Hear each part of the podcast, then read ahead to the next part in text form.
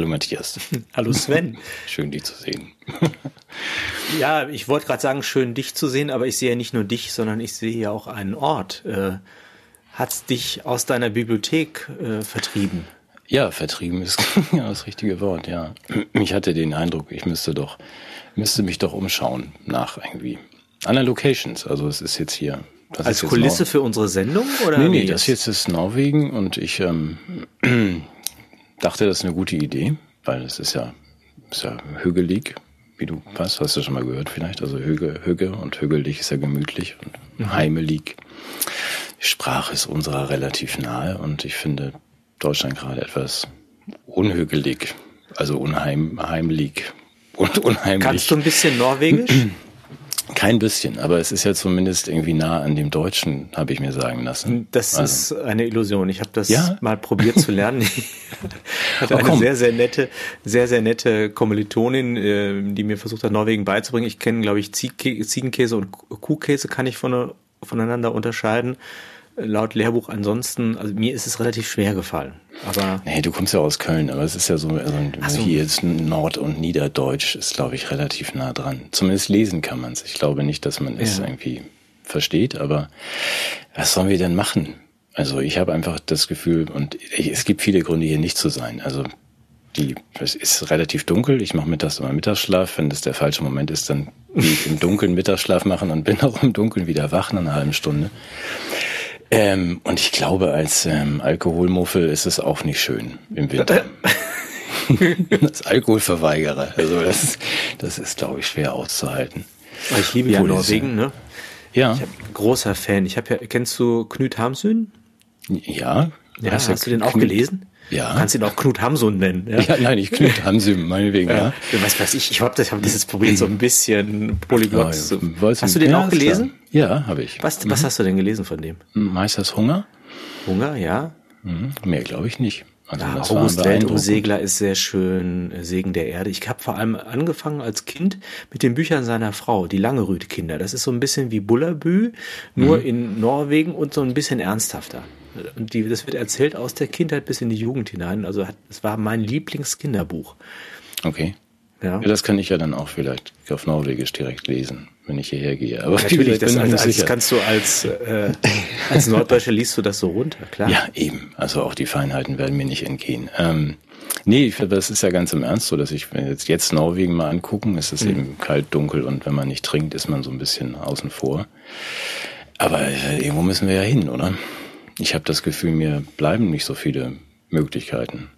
Außer, also Polen, Dänemark, also irgendwo so ins befreundete und freie Ausland, weil ich habe das Gefühl, hier in Deutschland, also da, wo wir jetzt noch, das wird so nichts ähm, werden, oder?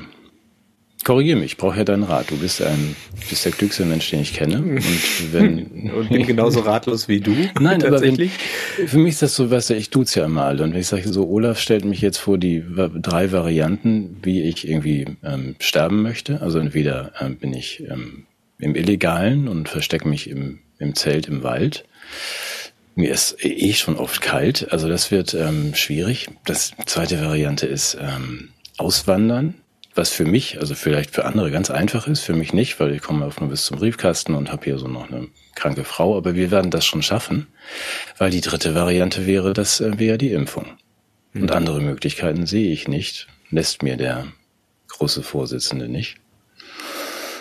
Oder siehst du noch eine vierte? Also ja, ich kann ein paar Aspekte mal, die mir so durch den Kopf gehen, zum Besten geben. Also mhm. erstmal fand ich sehr auffällig, dass der, der Olaf nicht zu verwechseln mit diesem kleinen süßen Schneemann aus dem Disney-Film, sondern unsere neue Bundeskanzlerin, glaube ich. Ne? Der ist ja also, im Wahlkampf ja. durch die subtile Strategie der äh, gekonnten Nichtäußerung hervorgetreten. Ne? Er hat ja eigentlich zu keiner der wesentlichen politischen Fragen irgendwie Stellung bezogen und hat damit sozusagen das profilierteste Gesicht äh, der Kampagne abgegeben im Vergleich zu den anderen, die ja sich durch dummerweise durch thematische Äußerungen ins Abseits gebracht haben.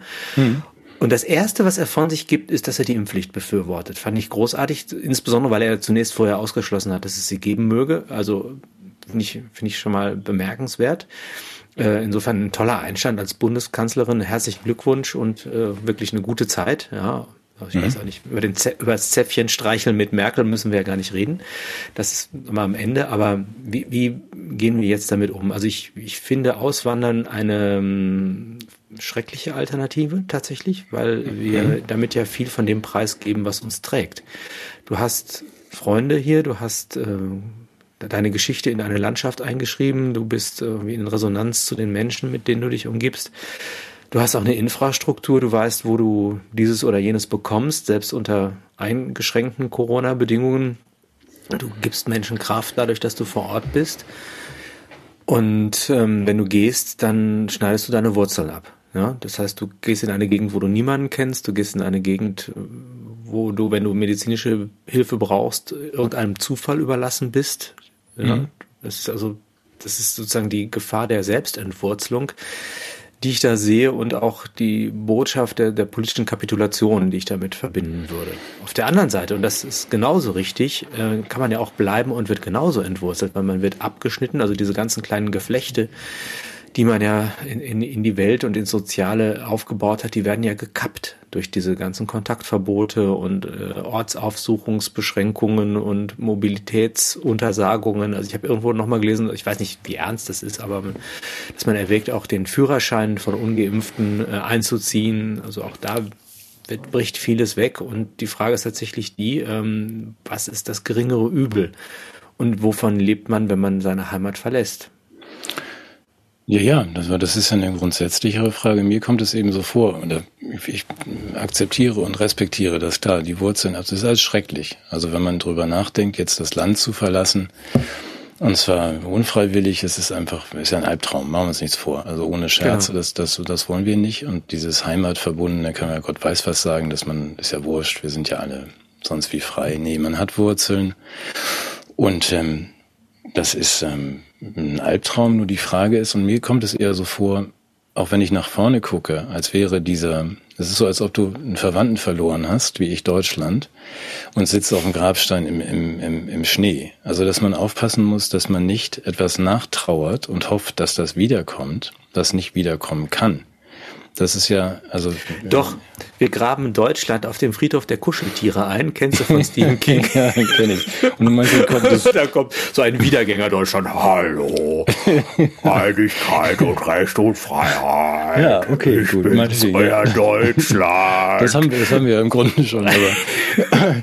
Nein, also es ist, Nein das, das möchte ich diese, doch auch nicht. Nein, aber diese grundsätzliche Einstellung, dass man nicht bis zu spät auf diesem zugefrorenen Grabstein sitzt und darum trauert oder sagt, ach, das kommt bestimmt, die steht bestimmt wieder auf, die äh, das, was mal das war oder vielleicht hin, sein ja? soll. Ja, nee, das ist nicht zu reanimieren. Und ich habe das Gefühl, auch wenn du nach vorne guckst, egal welche Szenarien man sich da jetzt ausdenkt, also das, was jetzt unsere Politik und unser, aber auch unsere Mitmenschen hier abnicken seit anderthalb Jahren und was sie so zeigen an Unsere Gesinnung. Gerichte, unsere Gerichte sind auch ja, ja aber, sehr auch die, modern aber auch, die, auch, die, auch die Menschen um uns herum, wo ich sage, ich rede ja immer noch mit allen und ich habe es ja immer noch nicht aufgegeben. Nicht mal hier, aber wenn ich wieder zurückkomme, rede ich noch eine mhm. Woche mit denen. Sie, sie, äh, viele Ärzte wissen nicht mehr, was eine mRNA-Impfung ist, also Impfung, äh, Wachstum. Ähm, und ähm, wenn ich mit anderen spreche und sage, ihr müsst jetzt mit, auch wenn ihr noch geimpft seid, aus, also notgedrungen geimpft seid, weil ihr müsst euren Job machen und so weiter, ihr müsst mhm. jetzt doch spätestens aufstehen und sagen, nee. Also klares Nein an die Haustür und sagen, wir bleiben jetzt drin, nein, bis ihr mit dem Blödsinn aufhört. Mhm. Dann höre ich weiterhin nur, ja, das kann ich mir nicht leisten und das muss jetzt so und ähm, selbst wenn das in irgendeiner Form ein wenig zurückgefahren wird nach der fünften Welle, wird es doch nichts daran ändern, dass dieses Land irgendwie äh, verloren ist. Ja, wahrscheinlich. das finde ich gut, vor allem, das war jetzt zu laut ins Mikro, aber das finde ich schön, dass du das auch so siehst. Gut. Und dann.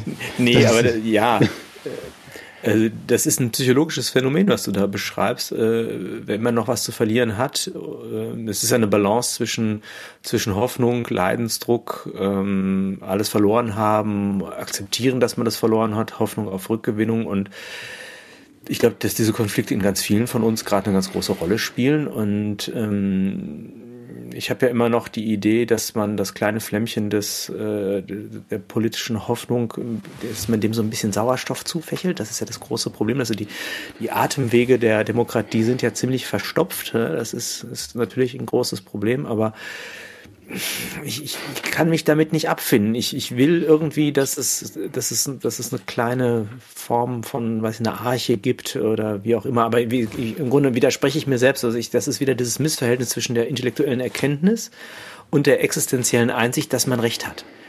Ja, hm. und das ist mir leider immer so gegangen. Ich habe heute noch mit einem lieben Kollegen äh, telefoniert.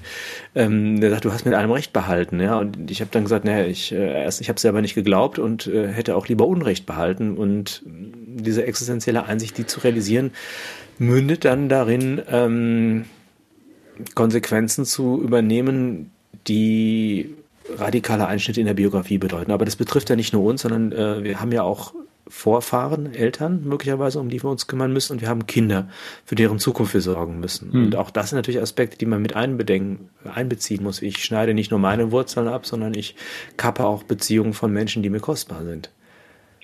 Ja, aber nochmal, wir werden an, jetzt nicht bis zum Ende kommen an der Stelle zum endgültigen Urteil, nur ich finde es auch falsch, die Augen zu verschließen. Das sind, sind bei, beides äh, höchst unangenehme Szenarien. Entweder wir finden uns also ich feiere jetzt erstmal Weihnachten. Ja, du feierst Weihnachten. Ja, ja. Du willst genau, du willst das als okay, dann kann ich jetzt auch aufhören. Dann Nein, du hast, du hast, du hast ja völlig, du hast, du hast völlig aber, recht. Aber es ist so, wir sind so gekommen vom es ist ja völlig irre. Also wir sind vom, vom Produktrecht, also dass man vor dem Inverkehrbringen von Menschen deren gesundheitliche Unbedenklichkeit nachweisen muss. Das war vorher galt das irgendwie für Spielzeug aus China. Jetzt gilt das für dich und mich. Also wir müssen also ein Das TÜV gilt aber nicht für Impfstoffe. Nein, natürlich nicht. Aber jetzt sind wir in hm. einem neuen Stadium, wo man sagt, der, wer nicht ähm, an einer medizinischen Studie teilnimmt, ähm, wird mit Zwangsgeldern belegt. Und mehr muss man ja eigentlich nicht wissen, um zu verstehen, wer hier irgendwie die, die Ansagen macht. Da, ich wundere mich dann weiterhin, dass, das niemanden zu stören scheint. Und das ist ja eigentlich meine, meine primäre Enttäuschung, dass es gerade unsere deutschen Mitmenschen nicht zu stören scheint. Dass sie auch nicht ins Ausland gucken, wo man jetzt von, von Mittelamerika bis USA und Frankreich sagt, juhu, die Deutschen sind wieder in der Zeit, mit der wir es nicht vergleichen dürfen. Aber die anderen es tun und einfach konstatieren, okay, dieser, die, die Achse, also der Block irgendwie angefangen da mit dem, wo es dann auch schon mal herkam, sind wieder da angekommen, wo sie herkommen. Das finde ich beunruhigend. Also auch wenn man dann nicht äh, als Deutscher nicht rausguckt und das auch gar nichts zur Kenntnis nimmt. Das haben wir auch schon mal so gemacht, dass man sagt, pff, uns doch egal, was die da draußen meinen. Aber die meinen das gleiche wie damals und schätzen uns wieder so ein. Hm. Es das deckt sich überhaupt nicht mit dem, was ich immer in den Nachrichten höre. Ich habe jetzt noch gehört, dass Merkel total beliebt ist und dass alle wirklich traurig sind, dass sie gehen. Jetzt, jetzt zerstören wir doch nicht noch die letzte Illusion. Nein, aber den Nachrichtenguckern muss man ja auch, also meine Frau hat es mal versucht wieder beim Bäcker, wo sie ihre FFP ähm, 1,5 Maske aufsetzen sollte, sonst kein Brötchen bekommen hätte. Ähm, muss Ihnen ja doch nochmal sagen, auch in den Nachrichten, also es sind 5000 ähm, Hospitalisierte von 80, 83 Millionen Deutschen. Das ist ja eine gewaltige Zahl. Es sterben übrigens auch eine Million Deutsche im Jahr. Also könnt ihr mal gucken, wie viele davon an im Zusammenhang mit dieser Erkrankung sterben. Aber man muss schon die Zahlen so zurück. Es ist so irre. Es ist so fehlgeleitet. Und dann hat man noch jetzt auch hier in Norwegen die ähm, man darf das nicht sagen, wie das heißt, ähm, aber die Mimimi-Variante, ähm, die ja jetzt um die Welt geht. Die OOO-Variante. Die, die, die, die, oh, die kannst du nicht sagen, OOO, aber die Mimimi-Variante. Die Ho-Ho-Variante. Also, die, genau, Hose voll Variante. Aber Mimimi ist ja jetzt auch bei 50 meiner neuen Mitbewohner hier vom Kreuzfahrtschiff angekommen in Norge. Ähm, alle doppelt geimpft. Ähm, ja, eigentlich ist das ja so ein Grund, sich zu entspannen, weißt du? Also ich, ich verliere einfach auch wirklich den, den Zugang zu 90 Prozent meiner Mitmenschen, dass ich sage, das ist doch eigentlich der ganz normale Verlauf, ähm, unabhängig von irgendwelchen Wachsungen, dass man sagt, so verhalten sich diese, diese Darf man noch Viren sagen? Ja. Also die machen dann irgendwann Mimimi und werden immer ungefährlicher und dann sind sie, dann bauen sie sich mal irgendwie neu um und kommen dann wieder. Aber das haben wir doch jetzt in, in die gesamte Zukunft immer. Ja, deshalb äh, wird ja auch die Wachstum zu unserem Schutz zu einem Dauerabo über die nächsten 20 Jahre. Das hat ja der Scholz auch noch gesagt, ja. dass man nicht glauben soll, dass man mit zwei Impfungen dann 20 Jahre Ruhe hat. Also das ist ja wirklich nicht nicht getan. Aber ich will den Entschuldige, von dir ganz kurz. Seit, ja? seit, seit, seit ähm, irgendwie Mitte der Woche haben wir jetzt wieder, sind wir bei 30 Millionen mehr, weil wir sind jetzt ja wieder 30 Millionen mehr. Die sind rausgerutscht. Ja, ja, die sind jetzt bei uns kurz. Können sich natürlich wieder äh, raufläffeln. Upgrade. Ja, get alive. Mhm. Ich will auf den grundsätzlichen Punkt tatsächlich nochmal eingehen. Ich gebe dir in der Analyse recht und halte mich jetzt tatsächlich auch zurück mit dem, was ich dazu noch beizutragen hätte. Bitte nicht. Na gut, lass mich doch nochmal auf die grundsätzliche Problematik eingehen. Es ist, ähm, es ist ja wirklich ernüchternd. Äh, selbst wenn die medizinische Krise von heute auf morgen enden würde, die Gesellschaft wäre gespalten. Die, die mediale Situation ist ja auch nicht besonders glücklich. Die, die Leitmedien, die Qualitätsmedien haben nicht das beste Bild abgegeben. Sie haben Vertrauen eingebüßt. Die Wissenschaft, die Gerichte, die Politik. Ja, es ist so viel im Argen dass ich mir wirklich schwer vorstellen kann, wie daraus wieder eine, ein, ein integres Gemeinwesen erwachsen kann. Und ähm, andererseits muss es doch irgendwie weitergehen. Und ich würde tatsächlich eher daran mitarbeiten wollen, dass das ein, ein, ein, starkes, harmonisches, versöhntes Gemeinwesen wird. Aber die Bedingungen dafür, ja. Das ist Was amüsiert dich daran? Nee, ja, das finde ich gut. Ja, ich finde das schön, dass du das möchtest. Nee, ich, doch, ich verstehe dich. Also, ich, ja, will das nicht, ja ich will das nicht preisgeben. Ich weiß, dass die Realität ruiniert ist. Ich weiß aber, dass es Orientierungen gibt, die uns helfen könnten, ähm, das Ganze ja, irgendwie zu heilen, hoffe ich irgendwie. Ich weiß es nicht. Also es ist, es ist, es ist ich weiß, ich halte, ich halte an einem Strohhalm fest. Du hast völlig ja, recht. Nein, ich will dich auch und ich möchte noch einen anderen Punkt bringen. Ja. Ich möchte noch einen anderen Punkt bringen. Also wenn wir beide uns hier äh, jeden Sonntag zum Affen machen, ja, und miteinander reden und dabei andere Leute zuhören lassen, dann weiß ich, dass das nicht nur für uns was bedeutet. Das tut mir gut, gut vielleicht tut es dir auch gut. Ich weiß aber auch, dass es den Leuten gut tut. Wenn wir jetzt die Botschaft geben, pass mal auf, das ist gelaufen. Es gibt keine Hoffnung mehr. Wir hauen ab dann sind das Menschen, die das hören, die nicht die Möglichkeit haben, abzuhauen. Ich Irgendjemand hat mal sehr schön gesagt, dass mhm. Menschen wie wir sowas wie Schutzschilder sind vor den Seelen der Menschen, die, ähm, äh, die vielleicht ansonsten sich nur noch als Ausgelieferte erleben würden. Und ich habe das nicht verstanden. Vielleicht darf ich jetzt einen anderen Punkt mal unterbringen in der Zeit, bis ich diese Woche mit einer ganz mutigen Frau telefoniert habe. Passt das gerade? Oder? Du, alles, was ja? du möchtest. Ich werde gleich wieder deprimierend für dich. Mach mal ja. was weiter positiv. Mhm. Das, sind, das ist auch eine total deprimierende Geschichte, die mir aber trotzdem Mut gemacht hat. Das ist die Daniela Pruser. Hast du von der schon mal gehört? Nein. Das ist eine Psychologin aus Bayern, die zunächst im, im, vor deutschen Gerichten auf Landesebene, auf Bundesebene geklagt hat. Ähm, und dann schließlich bis zum Europäischen Gerichtshof weitergeklagt hat, weil sie auf dem Wege dieser Instanzen eigentlich ähm, immer nur sehr problematische Urteile erhalten hat. Und die hatte zwei, ja, zwei Hauptpunkte eigentlich in dieser Klage zum, zum Thema gemacht. Und zwar hat sie es nicht nur um ihrer Selbstwillen getan, sondern natürlich eine exemplarische Klage, die über die Lage der Corona-Maßnahmen insgesamt entscheiden könnte. Zwei Punkte, die sie zum Gegenstand gemacht hat. Das eine ist die, das ist ein Wort, was ich gelernt habe, die aggravierte Datenlage. Verstehst du das, was das ist?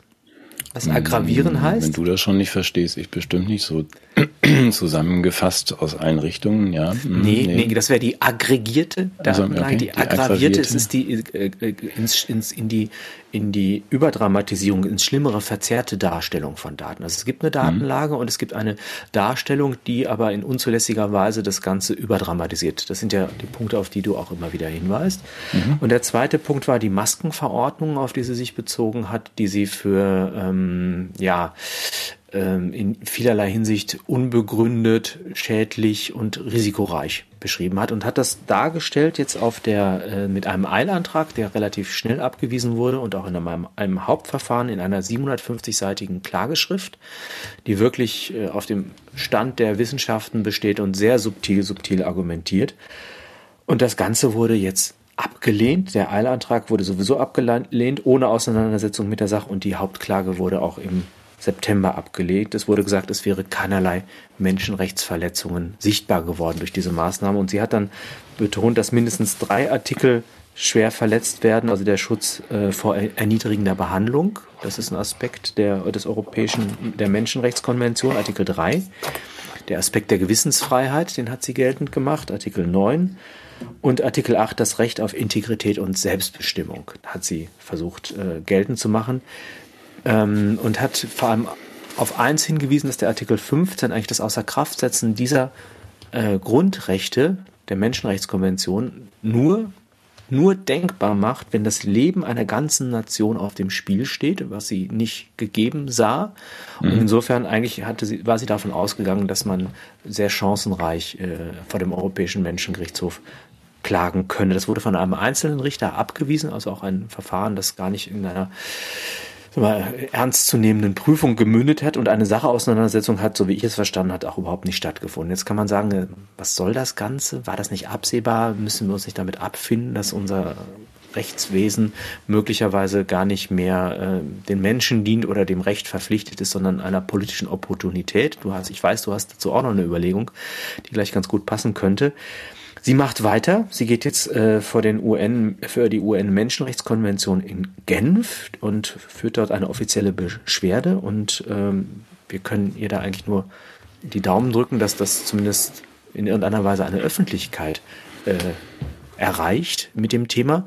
Und jetzt kann man ja wirklich die Frage, welchen Sinn hat sowas? Kann man sagen, ist das irgendwie wie Don Quixote gegen Windmühlen kämpfen? Oder ist das exemplarische Austragen dieser dieser Rechtswege im Sinne eines als ob. Ne? Wir tun so, als ob es sowas wie Rechtsstaatlichkeit, Menschenrechte, Instanzen und so weiter noch gibt. Ist das nicht auch etwas, was dann zumindest zum Vorschein bringt, dass die die Hosen runterlassen müssen im Hinblick darauf, was nun wirklich gespielt wird?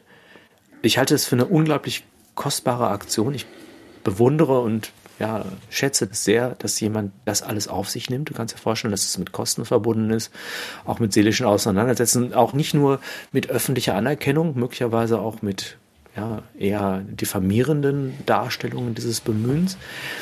Mir macht das Mut. Und ich glaube, dass ähm, ja, wir solche Menschen brauchen. Und wenn die mhm. jetzt sagen würde, ich lasse es bleiben, nee, ich hau ab, das würde mich, ja, total, würde mich total traurig machen. Ja, ja, das verstehe ich schon. Das ist bei mir auch nicht so, dass ich mein, ähm, wie gesagt, wir kennen uns ja noch nicht so lange. Es ist ja nicht so, dass mich die anderen nicht interessieren und dass ich einfach abhaue. Ich du, hab das habe ich sogar in nein, der nein, kurzen nein. Zeit, mit der ich mit dir spreche, gemerkt, dass du manchmal auch an andere außer dir ja, selber denkst. Dass ich manchmal an andere denke, ob das jetzt die ganzen anderen irgendwie ähm, von, von bis, also in mein Leben. Wollen wir das so kurz nochmal sagen? Darf ich das nur ganz kurz nee, sagen? Nee, nee, nee, das, nee, das okay. bringe ich mal gerade zu Ende mit dem anders, anders Entschuldigung, ähm, einfach um mhm. uns, äh, dass wir uns hier öffentlich zum Abschluss freigeben, hängt im großen Teile nicht nur damit zusammen, dass wir selbst irgendwie ein Darstellungsbedürfnis haben, sondern es geht um die Sache und es geht um die anderen. Ich glaube, das ist immer eine Dimension der Verantwortung für das Allgemeinwohl, weshalb man sich engagiert. Das ist sehr schön bei Hannah Arendt. Die hat nämlich geguckt, dass politisches Engagement, das ist dieser Essay Macht und Gewalt, erwächst nicht aus der Tangierung von Eigeninteressen, sondern aus einer Verletzung des Gerechtigkeitsgefühls aus einem Unbehagen an der Differenz zwischen dem politischen Schein und dem realen Sein. Das ist das Motiv für politisches Engagement. Und das gilt, denke ich, für uns beide. Solange ich dich kenne, würde ich sagen, genau so. Das sind nicht Egoismen, um die es hier geht. Entschuldigung, das musste ich loswerden. Das Nein, das sind nicht, nicht nur keine Egoismen, sondern es ist ja nicht so, dass ich, ähm, wenn ich sage, was ich vor ein paar Jahren vor Covid gesagt habe, so, es reicht jetzt, ich habe 18 Jahre. Also, Exkurs, Wissen ist eine Hohlschuld, habe ich verstanden. Ich habe 18 Jahre lang den Leuten das Wissen nach Hause getragen und sie haben so getan, als wären sie nicht da. Also wir sind da schon auf einer anderen Ebene.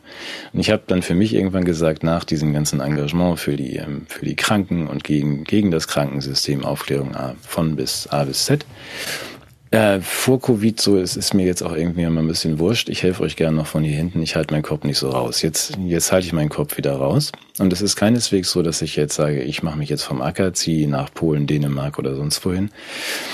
Da sind wir uns nicht so ganz einig, wir zwei. Das macht ja auch nichts. Ich würde dann eher versuchen, von dort aus die Fluchtwege zu organisieren und ähm, den, den Widerstand zur Wiederherstellung oder zur erstmaligen Herstellung des Landes, das ich ganz gut fände, auf diesem Gebiet, Schleswig-Holstein oder ganz Deutschland, aber mich nicht hier, ich würde mich hier ungern umbringen lassen, weil Voraussetzung schon für, für Widerstand und was Besseres bauen ist, dass man lebt.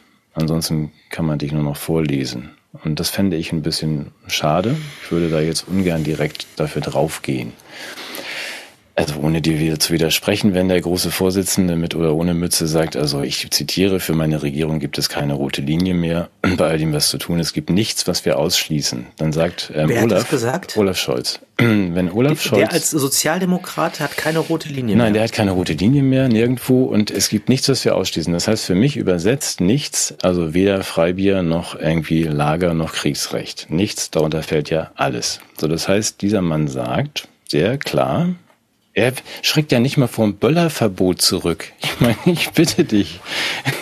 Gibt's da noch ein Häuschen in Norwegen? Ja, ja. ich kann die hier direkt für ja, dich nehmen. Ich, ja, okay. Du, Sven, ich muss weg. Das ja, ist, äh, alles klar. Mach ja, gut. Tschüss, ich bin, ich ja, muss, äh, der, der, hurtig hier. Weißt du, ich komme. Ja, hurtig, hurtig, ja, ja.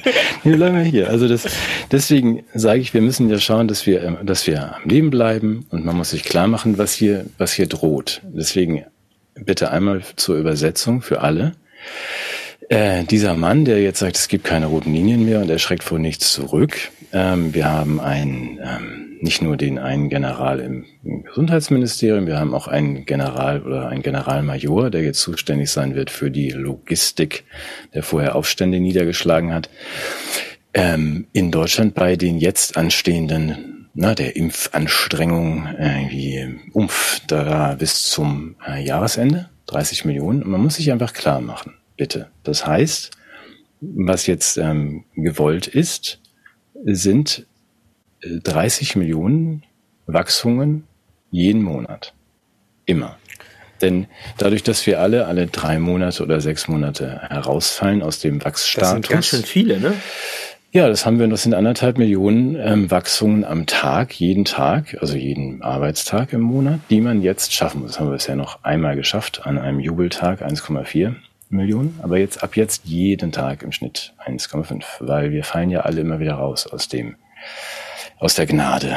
Äh, und ähm, das heißt, dass ich ganz, ich höre gleich auf, aber das heißt, der erklärte Plan ist, dieses äh, gesamte Gebiet zum ähm, Labor der Welt zu machen, weil es erfordert natürlich eine äh, Verwaltungslogistik, äh, die gewaltig ist. Da wird auch eine Vollbeschäftigung zustande kommen, um alles permanent in diesem Experiment am Laufen zu halten. Und da kann ich nur sagen, ich möchte, aber ich möchte daran nicht so gern teilnehmen. Gut, ihr zwingt mich. 7.500 Euro Strafe sonst irgendwie alle Nase lang.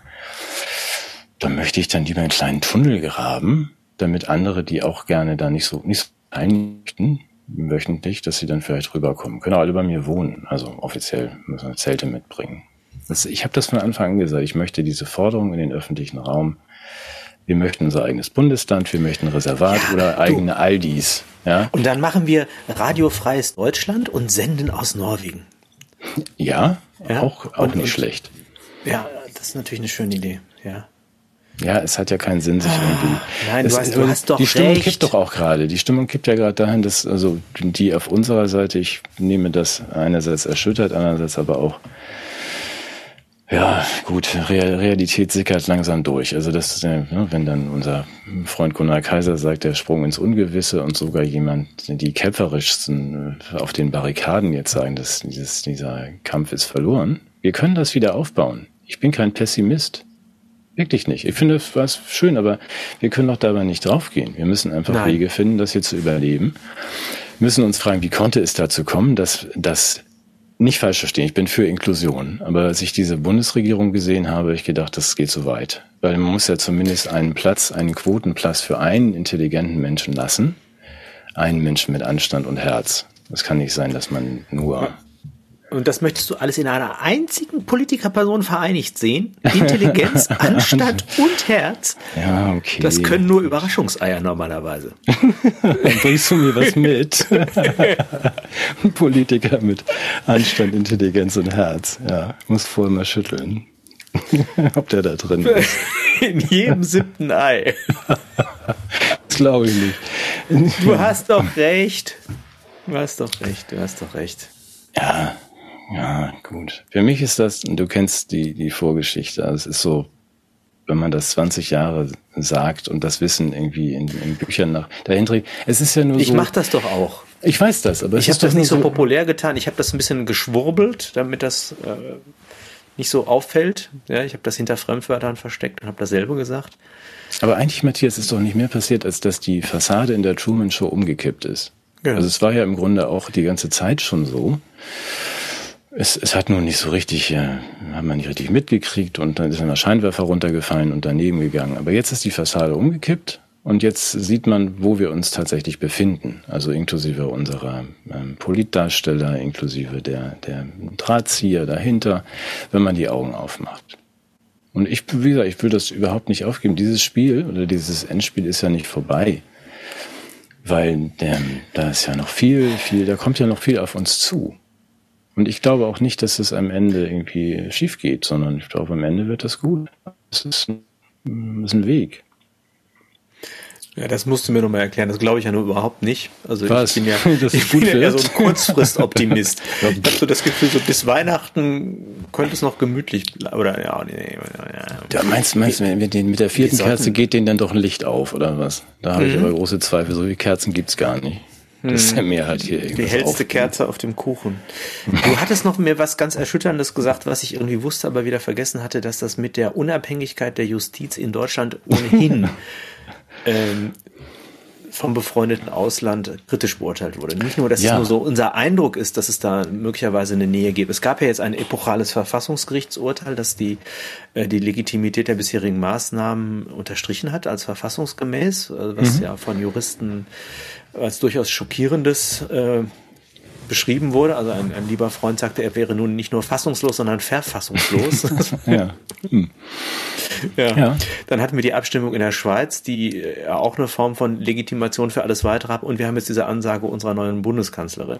Ja. Ähm, wie, ja, das wie ist, war das? Sag das bitte nochmal mit der, mit der Unabhängigkeit der Justiz. Nein, das gehört zu dieser umkippenden Fassade. Also, dass man sich, oder du und ich und viele andere sich ja manchmal schon leise wundern, wenn dann Andi B. Scheuert oder wie er heißt oder hieß, irgendwie so komische Sachen macht. Und dann sagt, das wird irgendwie eigentlich nie verfolgt, auch Fehlverhalten von Politikern bei irgendwelchen Maskendeals und sagt man, ja, wird sich wohl jemand drum gekümmert haben. Es ist faktisch so, ähm, dass das deutsche System sich unterscheidet, durchaus von dem von, von Rechtsstaaten wie äh, Litauen oder Lettland. Also wenn hier ein, es gibt durchaus ähm, Paragraphen, die politische Korruption unter Strafe stellen. Ja, ja, also jede Menge. Und es gibt auch ja, einen Paragraphen, der sagt, wenn sich ein, ein Parlament zum Beispiel einen, einen, einen völkerrechtlich äh, widerrechtlichen Krieg irgendwie genehmigt, dann gehen die alle lebenslang in den Knast. Das haben wir mal gehabt, Jugoslawienkrieg, man erinnert sich vielleicht, die Älteren, mhm. so Fischer und Schröder. Ähm, danach müssten die alle im Knast sitzen, aber jetzt kommt die Besonderheit, es, es muss natürlich jemand eine Anklage dann auch formulieren gegen diese Leute. Ob das jetzt ein korrupter Politiker oder irgendwie ein Bundeskanzler ist, der einen Krieg anfängt. Das müsste ein Staatsanwalt machen. Und das ist die Besonderheit des die deutschen haben wir Systems. Doch. Ja, wir haben. Staatsanwälte ja. und die Besonderheit des deutschen Systems ist nur, dass die Staatsanwälte dem Justizminister unterstellt sind. Und da das muss ich für mich mal sortieren. Moment, mhm. jetzt, äh, wir nennen das eine ist, glaube ich, den Bereich der Rechtsprechung. Mhm. Ja, und dann hätten wir den Bereich der, der Exekutive, das ist der Justizminister. Und das ist doch im Rahmen von Gewaltenteilung, sind das doch eigentlich zwei verschiedene Stränge, die sich wechselseitig limitieren ja, ja. können. Eigentlich oder? sollten, sollten die unabhängig sein, aber genau das ist nicht mehr der Fall. Also jetzt gerade nur für die Politik. Nicht mehr oder noch nie? Nee, ich glaube, soweit ich weiß noch nie. Also dieser, diese ähm, Trennung existiert nicht in Deutschland. Deswegen wird Deutschland auch von anderen in Europa nicht anerkannt als vollständiger Rechtsstaat. Also das kann ich ja warte darauf, dass Polen irgendwelche Sanktionen gegen uns beschließt und ja, das irgendwelche EU-Mittel für uns.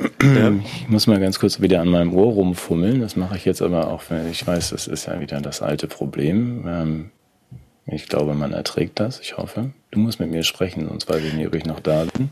Äh, ich, du bist noch da. Mach dir keine Sorgen. Ich sehe dich, ich höre dich. Ja.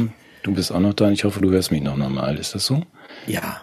Ja, okay. Das ist wunderschön. Ja, herrlich, herrlich, herrlich, herrlich. Ja, so ist das halt irgendwie man nicht vorhandenen Technik. Ja, in, in Norwegen, Norwegen ist das ja auch schwierig. ne? ja, das Internet ist hier Neuland für die Norweger.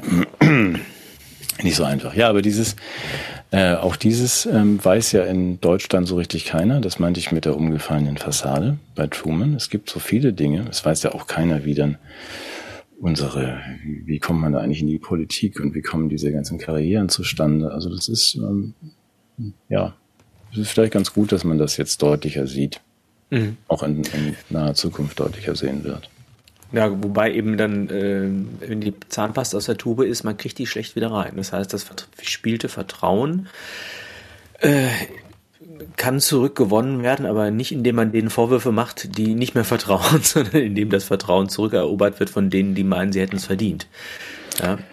Ähm, wer meinte, dass er Vertrauen nee, verdient hätte? Das ist ja das, das, große Problem. Ich glaube, all das, was ähm, den Staat ausmacht, lebt ja zum einen von den Verfahren. Also das heißt, es gibt die rechtsstaatlichen Verfahren, die müssen gut sein und es lebt von den Menschen und es lebt von dem Vertrauen, dass die Menschen in die Verfahren und die Personen setzen, die davon ausgehen. Und es ist eben auch genau dass dieses Vertrauen, der dazu geführt hat, dass die Akzeptanz der Corona-Maßnahmen sehr groß waren. Man hat vertraut darauf, dass es die Informationen, die zur Verfügung gestellt werden, stimmen, dass die Maßnahmen irgendwie dem Besten der Menschen dienen sollen. Und wenn das plötzlich bröselt, das heißt also, wenn eine, ein Zweifel an der Objektivität der Informationen entstehen sollte oder an der sagen wir mal, Gemeinwohlorientierung der Maßnahmen, dann mhm. ist, ist da etwas zerstört, was nicht ohne weiteres herzustellen ist. Und es ist eben so, dass die, es gibt ja so immer so Vertrauensmessungen, habe ich gerade noch gehört in einem Vortrag eines äh, lieben Freundes, dass äh, das Vertrauen schon vor der Corona-Krise massiv gestört war in, in Politik und demokratische Instanzen. Und äh, so eine dramatische Situation führt ja dazu, dass man sich identifiziert mit Politikern. Also in dem Moment, wo ich mich unsicher fühle und da ist eine Kanzlerin, die sagt, ich weiß, wie es geht und wo es hin soll, dann erlebe ich das als eine vertrauensstiftende Maßnahme möglicherweise und folge ihr auch durch die ja, Widerungen des äh, des, des Lebens und, und nehme auch Dinge auf mich, die für mich Opfer bedeuten, wie etwa eine, eine Impfung und so weiter. Wenn jetzt rauskommen sollte, dass das alles falsch war, mhm. dann ist ja die Frage, wo kommt das Vertrauen wieder her? Und was wir im Moment hören, ist, dass Menschen wie wir, die die Dinge aufdecken, werden ja mit dem Vorwurf belegt, wir würden das Vertrauen untergraben. Ja? Mhm. Das unterstellt ja, als wären die an sich vertrauenswürdig. Mhm. Und erst unsere Fragen würden das rauben, das wäre schlimm. Ja. Ja. Und das andere kann aber sein, dass die möglicherweise gar nicht vertrauenswürdig sind. Und das, das wäre das, die schlimmere Botschaft, weil ja dann auch die Zukunft für die Fortführung der politischen Geschäfte massiv gefährdet werden. Und deshalb möchte ich eine Unterscheidung einführen. Ich, ich halte tatsächlich wenig von den führenden Akteuren, aber ich halte viel von der Idee eines Rechtsstaates. Ich halte viel von der Idee einer Politik, die demokratisch aufgestellt ist. Und ich glaube, wenn wir das schaffen, den Unterschied aufzumachen zwischen den Akteuren und den Ideen. Hm. Findest du das alles albern? nee, ich ich habe großen Respekt vor dir, ja. Also das würde aber heißen, du möchtest dann nur dieses Personal austauschen und siehst gar nicht so sehr ein strukturelles Problem, oder? Doch, ich würde natürlich, ich würde natürlich genau diese kleinen äh, Sollbruchstellen der Demokratie, die würde ich reparieren. Ich würde tatsächlich die, kleinen Sollbruchstellen. Ja. Gut, lass uns bitte Freunde bleiben mit einer Umarmung. Ich sehe keine Demokratie, sondern eine Ochlokratie, wie du weißt. Und, nein, nein, ähm, Moment, du, du missverstehst mich jetzt. Also ich glaube, ja. dass diese Unwuchten, ja, die da entstanden sind, ja. Im Laufe der letzten ja 40 Aus Jahre? Im, im, weiß ich nicht. Aber ich würde trotzdem am Grundgesetz festhalten. Ich weiß nicht, wie du das siehst. Wieso festhalten? Musst du zurückholen erstmal. Ja, zurückholen. Ja, genau. An der, an ich, genau, ich möchte diese Maßstäbe, mhm. an denen die alle gescheitert sind, die möchte ich nicht preisgeben. Und gleichzeitig möchte ich diesen Saustall natürlich ausgekehrt wissen mit demokratischen Mitteln und rechtsstaatlichen Mitteln. Dass dafür im Moment das Personal fehlt und die, die, die, ähm, die Spannung zwischen diesen einzelnen Instanzen längst aufgegeben ist, also sozusagen, dass die eine Differenz zwischen Politik und Wissenschaft und Medien nicht mehr auszumachen ist, dass die Gewaltenteilung nicht mehr da ist. Das kann ich doch nur kritisieren, wenn ich diese Kriterien, wenn ich diese Kriterien weiter in Anschlag bringe.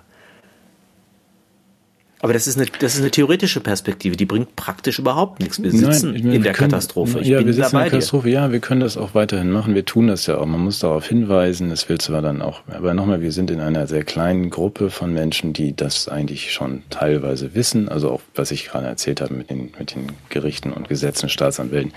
Das ist ja in, der, in unserer kleinen Gruppe von Menschen, die das auch wissen wollen, ist es ja bekannt. So, und man kann jetzt auch darauf hinweisen und nochmal sagen, wisst ihr eigentlich, wer diese ganzen Scholzköpfe sind, die euch da regieren? Ja, also, dass man auch da sagt, ja, so Frau MyLab YouTube ist mit Merck verheiratet, der Firma Merck, also ihr Mann ist bei der Pharmaindustrie und deswegen sagt die, es ist zwar scheiße, Wortlaut von ihr, sein Wort zu brechen, aber noch scheißiger wäre es, es jetzt nicht zu brechen. Also es ist da eine Form von ich das muss machen ja diese subtile Argumentation nachvollziehen. Ja, ja, aber so ja. diese ganze, also nicht nur die Argumentation, auch die Wortwahl, sondern wir werden dann eben regiert. Und wenn ich sage, äh, Autokratie, also Herrschaft des Pöbels, dann meine ich, weiß Gott nicht meine, meine Freunde irgendwie im Hartz IV, sondern ich meine den Pöbel mit, äh, genau, mit weißen Kitteln und den Pöbel, der da auf der Regierungsbank sitzt. Ja, das heißt, die nur den, äh, überhaupt nicht den Gemeinsinn im Auge haben, sondern ihren hm. eigenen Vorteil. Das sind ja alles diese, diese Kriterien. Man kann die letzte zu besichtigende ähm, auch Lukratie übrigens auch in der Wikipedia nachlesen. Unter, ähm, da wird das im Zusammenhang genannt mit der Zeit, mit der wir es nicht vergleichen sollen in Deutschland. Interessant. Also äh, da ist, ähm, gibt es kaum Parallelen. Ich, ich bin ja, ich bin nicht so sicher wie du oder ich möchte gerne ich ja mit dir optimistisch sicher. sein. Ich Nein, habe ich bin gesagt, auch völlig pessimistisch. Okay, ich habe gesagt immer, ich glaube, dass es anders laufen wird. Ich sage das jetzt, hört alle weg. Ich glaube, dass das ähm, nicht kein Osterspaziergang wird. Man wird uns weder Schleswig-Holstein geben. Ich glaube, dieses Land zerfällt in vier Teile und wir werden eins von den Teilen so bauen, wie du das möchtest und ich. Also ein humanistisches Land mit guten Regeln mit einem Grundgesetz. An dem können wir dann auch noch rumschrauben, ob das jetzt schon eine Verfassung ist. Eigentlich völlig egal. Wir nehmen jetzt mal unser Grundgesetz mit. Das ist schon ganz gut, wenn man sich daran hält. Und dann gibt Eben. es. Und dann gibt es da andere Regeln und man fragt mal, wozu sind wir eigentlich hier und guck mal, da ist der Nachbar. Ich blieb die Hoffnung nicht auf. Aber ich glaube nicht, dass das in diesem Konstrukt und ich glaube auch, dass unsere Freunde aus ähm, dem Valley und aus China und den USA gar nicht meinen, dass dieses Land bestehen bleibt. Nee, nein. Das, das möchten die schon seit längerer Zeit. Genau, aber das wird, das ist uns noch nicht so ganz klar. Wenn man jetzt sagt, gut, ihr kommt alle durch den Tunnel mit nach Dänemark, gerade ihr, die ihr Pfleger seid und, und Handwerker bitte und jung, ähm, und nehmt eure Eltern mit, ähm, dann gucken wir mal, was hier passiert, wo man jetzt sagt, da bleiben dann nur noch eigentlich Verwalter, Zettelsortierer, Beamte und Kontrolleure übrig. Und die Fundamentalwirtschaft ist irgendwie über die Grenze gegangen. Das würde ich dann doch gerne mir von außen angucken, was die dann so anstellen. Und danach kommen wir helfen und bringen Pflaster mit. Wir lassen uns bitten. Ja, du bist ja. Wir sitzen ja die ganze Zeit hässlich. am Telefon. und dann so, ah, wenn irgendjemand wüsste, wie das ginge mit der, mit der Humanität, ja. mit der Bildung und so weiter. Da gab es mal diesen Böttcher und diesen Burcher. Den haben wir zwar mit Füßen rausgetreten aus dem Land, aber wir, wir rufen die an und dann klingelt das Telefon und dann äh, sagen wir, ach guck mal, der, der Scholz ist dran, der will sich entschuldigen. Mhm. Sagen wir, nee, machen wir nicht. Und dann rufen die nochmal an und so ganz am Ende, dann sagen wir, na, ja gut, oder wie? Ja, aber nicht, wenn der Scholz anruft. Also das aber okay. andere, ja, dann doch, ja, machen wir. Ja. Wir sind ja nett, wir kommen dann ja auch wieder. Ach Gott. Ähm, wollen wir denn noch ähm, irgendwas Positives besprechen? Nein, wollen wir Ja, einfach ich würde gerne, ich würde gerne was Positives mit dir besprechen. Okay, du besprichst, ich habe danach noch zwei Zahlen zum Rätsel. Du hast ganz viel, ja ich klar. Hab, ich habe Zahlen. Ich habe mich, ich hab mich vorbereitet. Ja, okay. Ähm, ich würde gerne das wieder mit so einem ja. kleinen mit seiner Game Show Element, das lieben ja unsere Zuschauer sehr einführen. Glücksrad. Nein. ich möchte einen Was Vokal ist für kaufen. dich sozusagen das, der visuelle Inbegriff von Weihnachten? Der visuelle Inbegriff von Weihnachten. Möchtest du jetzt das Jesuskind oder die Tanne haben? Die hauen wir alle in die Tanne, fällt mir gerade ein. Das ist ja auch eine schöne Idee. Ja. Beides falsch. ja. Das, der visuelle Inbegriff des Weihnachtsfestes ist. Was ist das? Eine Bratwurst? Eine Wurst? Nein. Nein. Eine Karotte? Nein. Ach, eine Karotte. Das ist eine Karotte. Okay, ja. okay warum auch immer. Ja. ja. Hm. Möchtest du es wissen? ja, ich möchte das wissen. Das ist, ich bin religiös irgendwie unterbelichtet. Warum Nein, ist die ich habe das, hab das, jetzt gekauft für meine mhm. Krippe. Ich werde das in die, in die Wiege legen. Neben Maria und Josef ist ja jetzt Kai Karotte. Ist ja sozusagen der Begriff der Wer ist Kai Karotte? Das Das, ist Kai Karotte. Also. Kai Mhm. Karotte ist der Inbegriff äh, sozusagen jeglicher Erlösungsmythologie geworden. Und zwar, ähm, es gab ja mal sozusagen meinungsgebende Instanzen, die zunächst im ähm, mythologischen, sakralen Raum Sinn gestiftet haben. Das waren diese Kirchen. Ja, und da gab es diese Jesus-Figur, um die herum so ein ganzer Mythos aufgebaut wurde, der uns irgendwie Sinn und Trost geben sollte. Und inzwischen sind die sinngebenden Instanzen ja nicht mehr die Kirchen, sondern es ist die Wirtschaft. Ja, und in diesem Fall ist es ein großer Discounter, der jetzt sagen, in, in der Symbolik des Weihnachtsfestes Kai Karotte als neue Leitfigur etabliert hat. Ich habe das mal, ich habe jetzt mal so einen Qualitätscheck durchgeführt, ja. Ja, in allen Prospekten auf allen Weihnachtspullovern wird Kai Karotte, der hat auch Angehörige, äh, Carla Karotte, die entspricht dann der Jungfrau Maria und so weiter. Es ist auch tatsächlich, es ist ja auch ähm, Pflanzen äh, entstehen ja auch in der Regel durch nicht sexuelle Fortpflanzung, also es ist also sozusagen die Jungfrauengeburt ist auch für Kai Karotte das große, große Thema. Und ich habe mal so einen Qualitätscheck durchgeführt, so einen Vergleich zwischen Jesus und dieser Karotte. Und ich muss sagen, Kai Karotte ist Jesus eigentlich in jeder Hinsicht überlegen. Hilf mir mal ganz kurz bitte, ich, weil ich bin wirklich verwirrt. Also das hast du dir jetzt nicht ausgedacht. Das gibt es tatsächlich. Nein, Und das findet bei einem es Discounter. gibt einen großen Discounter, Ja. der, äh, der bewirbt äh, seine Weihnachtsprospekte und äh, hat als sozusagen als neues Sinnbild der, der Festlichkeit Kai Karotte eingeführt.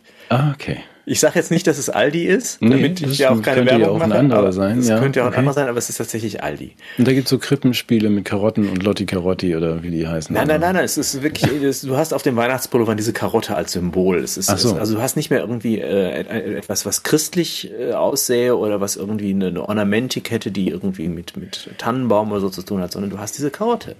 Gibt es auch Maria Magdalena als Karotten irgendwie? So, na, Maria okay, gut. Magdalena ist eher später. Weihnachten hat die keine Rolle gespielt. Ja, ich weiß, ich erinnere mich. mhm, Soweit reicht das bei mir auch. Ja, okay. Ich würde jetzt mal einen Qualitätscheck, warum ich, warum ich mich dem jetzt auch uneingeschränkt anschließe und auch tatsächlich Kai Karotte in, in meine Krippe baue und nicht, nicht dieses lästige Jesuskind. Ähm, weil nämlich, also wenn man mal jetzt miteinander vergleicht, also erstmal, ja, äh, überhaupt erstmal die, die Klimabilanz. Ne? So eine Karotte ist relativ ja, klimaneutral, würde ich fast sagen, oder? In der Art und Weise, wie sie entsteht. Jesus Methanabsonderung schon als Kleinkind in der Wiege, das ist völlig klar, das ist, ist vom Klima her kaum zu rechtfertigen. Also wenn man die Klimaschuld dieser ganzen christlichen Religion mal irgendwie auf einen Punkt bringen würde, also die Karotte schneidet besser ab, ob du es mir glaubst oder nicht. Dann Karotte schneide, weshalb sehr schön. Ja, mhm, okay. Ja, Kai, du nicht? ste- Kai steht uns bei. Steht steht uns bei. Ja. Dann würde ich auch sagen, Veganismus ist einfach der Trend. Karotte ist ein Symbol der Unschuld. Also wenn jetzt zum Beispiel dieser Discounter so, ein- so ein Kernkraftwerk oder ein SUV mit Dieselbetrieb als Symbol gewählt hätte, würde man sagen, nee, das ist nicht in Ordnung. Aber so eine Karotte ist schon, kennst du auch so als Attribut, wenn man früher du als, als Serienautor weißt es, wenn du jemanden ähm, mit dem Image des, äh, des äh, des ökologisch Engagierten ausstatten wollte, hatte der eine Karotte in der Hand früher in den Serien. Ne? Also gibt's ja auch den ja, Dieter Krebs, ich bin der Martin, ne? auch der, der das Attribut der Karotte würde passen, es ist, es ist Unschuld. Und das Gute ist, die Karotte verletzt auch nicht die religiösen Gefühle anderer Religionen, Okay, ja. oder? Ja, sehr gut gewählt. Mhm. Ja, also ich finde es von der Marketingidee äh, strategisch sehr, sehr geschickt. Es, ist, es hat so eine gewisse Neutralität, zugleich irgendwie eine Unschuld, eine Verheißung. Äh, Die Klimareligion hat da ihren, ihren Auftritt. Und weil du letztes Mal so schön gesagt hast, äh, dass der Klaus die Idee hat, die Jahresrechnung von Jesus abzukoppeln und an Corona anzukoppeln, würde ich sagen, ist auch die Zäsur markiert mit Kai Karotte als demjenigen, der uns jetzt eigentlich wieder die neue Utopie plausibel erscheinen lässt, die diesen angeranzten Jesus vertreibt. Ja, und, Und heißt das dann auch vor K und nach K? Bei, bei nee, das ist ja Aldi? C für Corona. Bei Aldi Ja, heißt das noch weiß, nicht so. aber ja, vor aber, Kai oder Kai, Ja, vor ja. KK oder KKK. Ja, ist doch gut. Also ja. herrlich. Und auch der Gedanke Entwurzelung hat natürlich eine ganz pragmatische Perspektive. Also sozusagen diese christlichen Wurzeln, die werden getilgt Mhm. und wir haben, bekommen eine neue Wurzel im Wurzelgemüse der Karotte. Das kennen wir. Das ist natürlich eine alte Strategie. Früher hatten wir sowas wie den Reformationstag. Plötzlich bekamen wir Halloween. Mhm. Wurde ja auch irgendwie eingeführt. habe ich irgendwie nichts mit am Hut gehabt. Kannte ich als Kind nicht Halloween. Kannst du das? Nö. Nein, nein. Also, wir kennen ihr. Oder was hatten wir sonst noch so? Jetzt haben wir den Black Friday, der Tag, an dem Jesus geimpft wurde. Auch eine ganz neue Tradition. Und das ist natürlich eine, äh, einerseits eine Berücksichtigung des Bedürfnisses der Menschen nach Identifikationsfiguren und, und Ritualen und zugleich eine Umdeutung aus traditionellen Beziehungen in, in andere Zusammenhänge, die gewissermaßen eine kulturelle Nivellierung auch ermöglichen und auch eine, vielleicht eine Profanisierung von Sinn oder eine Trivialisierung von Kultur. Das zeigt ja die absolute Beliebigkeit. Mhm. Ich weiß nicht, wenn zum Beispiel herauskommt, dass Kai Karotte irgendwie in seiner Jugend irgendwie einen fiesen äh, Facebook-Tweet abgesondert hat. Ne, Facebook-Tweet sagt man, glaube ich, nicht. Post. Ja, ja. ja. Mhm. Ist es, wird es auch für Kai wieder eng, aber das Schöne ist, Kai ist ja so ein bisschen wie Bundeskanzlerin Scholz. Er hält sich ja relativ zurück mit, mhm. mit klaren politischen Statements. Und da ist auch der Zusammenhang dann nochmal zu Olaf, ne? Das ist ja die Nase der Disney-Figur. Ist ja auch mhm. die Karotte. Mhm. Ja, bei dem passen wir uns ja ganz unauffällig an. Wir ändern unser Logo auch nochmal auf Karottenfarben. Ich habe das ja eh ja. gerade neu anmalen lassen, aber ja. dass man da auch nicht in irgendwie in Verdacht gerät, finde ich gut. Ja, okay. Ja, habe ich was gelernt. Also das wusste ich nicht. Kai Karotte kannte ich noch nicht, finde ich aber natürlich. Kannst du auch als, natürlich auch als Kuscheltier, du kannst es auch äh, sozusagen an die Wand hängen, wie, wo früher das Kreuz gehangen hat oder so. Hm, also zwei Karotten oder so dann. ja, eine, eine. Ja, eine Kruzifix. Kai, Kaizifix. ja, kurz mal, ganz kurz, weil das dazu ja, passt. Aber das, das, ja. das, das war mir einfach ein Anliegen, nochmal auch äh, diese kulturstiftende Tat dieses Discounters hervorzuheben. Ja, finde ich gut. Also erstens ja. wunderbar. Kai, kann man sich auch aussuchen, welches Geschlecht Kai Karotte hat, oder? Im Grunde. Ja, kannst ja kann mal gucken, ja auch im Nee, mir fällt dazu nichts ein. Das nee. ist halt das nicht so hoch. nee, aber dieses, ähm, also nochmal, weil ich das hier gerade noch rumliegen habe, ich mhm. fand das ganz schön, nur mal als Stichwort, und das verlinke ich dann gerne mal ausführlich in unserer Plankenpost, wie jede Woche.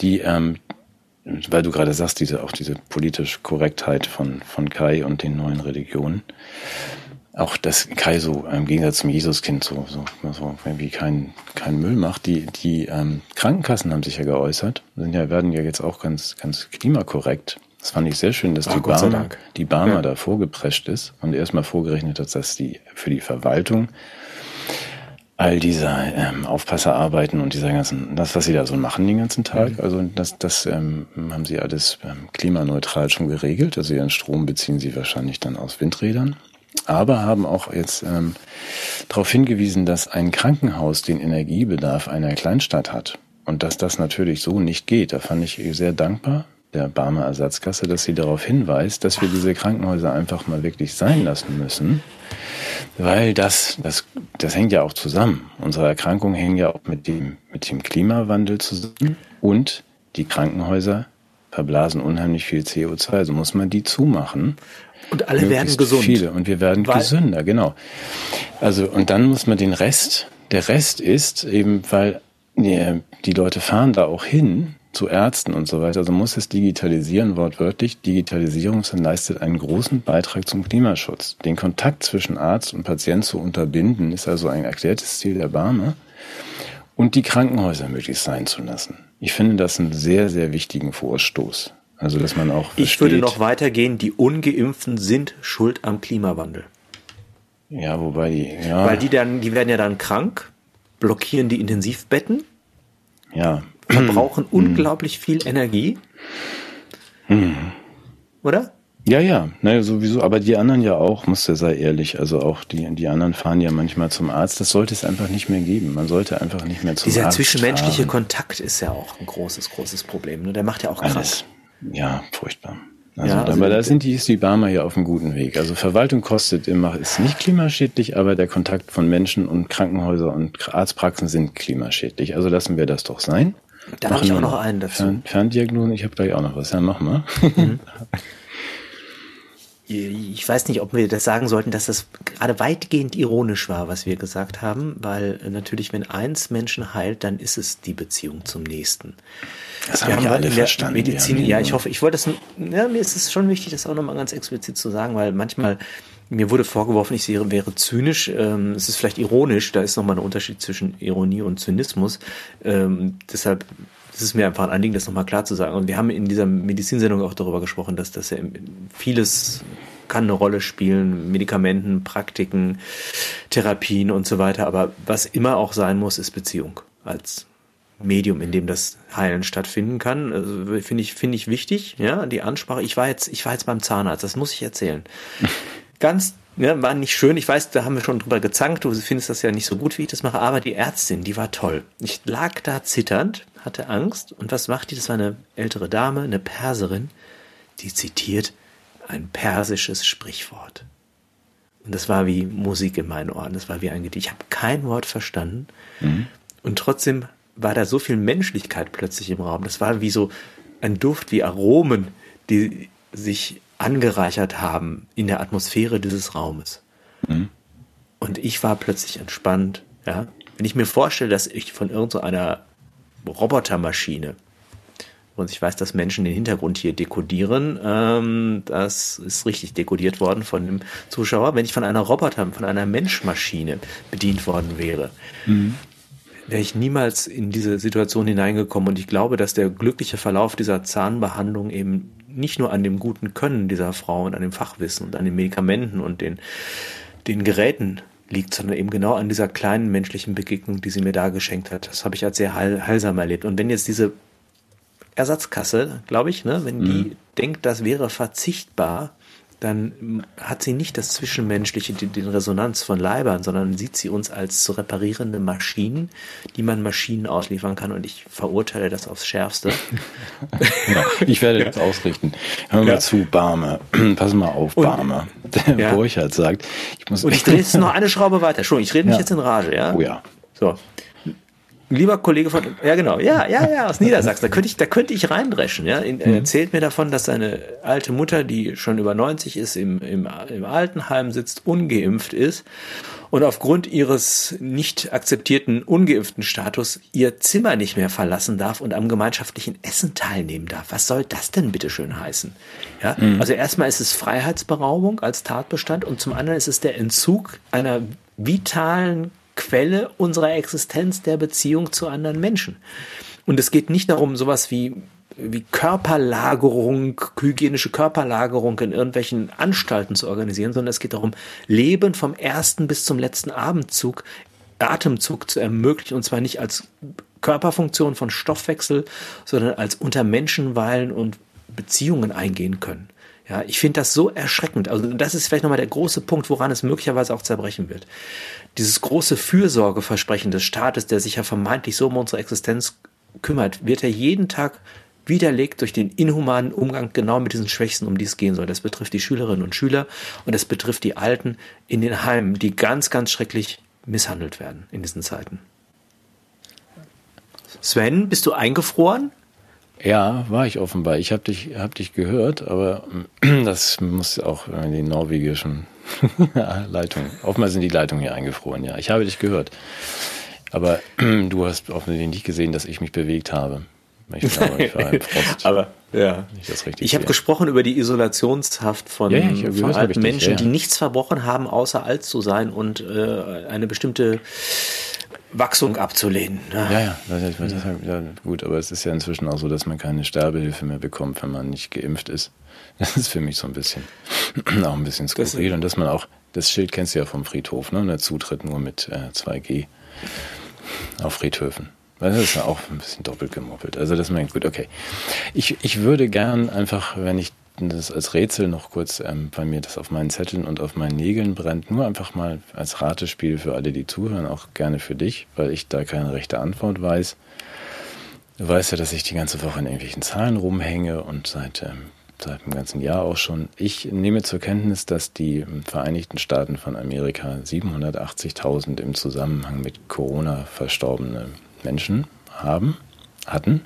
Also 780.000 Opfer.